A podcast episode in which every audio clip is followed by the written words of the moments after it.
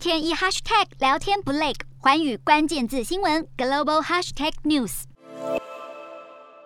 疫情爆发时，各家医院暂停进行非急需外科手术，让整形手术在二零二零年下滑了百分之一点八。许多相关企业和单位更是面临了裁员关闭的处境。有人担心医美行业会不会就此走向末路？在疫情稍微趋缓、防疫限制逐渐放宽后，医美的需求迅速回升。除了政府的经济刺激政策让人民有闲钱花用，助推了整形手术，专家更分析这些原因都引发了医美浪潮。先是因为远距工作，经常视讯，看到自己脸部的缺点，想要改善；再来就是疫情待在家里无聊，一直划手机，看到各种网红明星，都掀起了内心想整容的欲望。而且因为一些防疫政策，让术后恢复更加容易，像是居家办公，手术完就可以回家继续办公，不用向公司请假。口罩令也让戴口罩正常化，没有人会询问为什么戴口罩，是不是动了什么手术。美国整形外科学会数据显示，百分之十一没有整形过的女性和百分之二十五曾经整形过的女性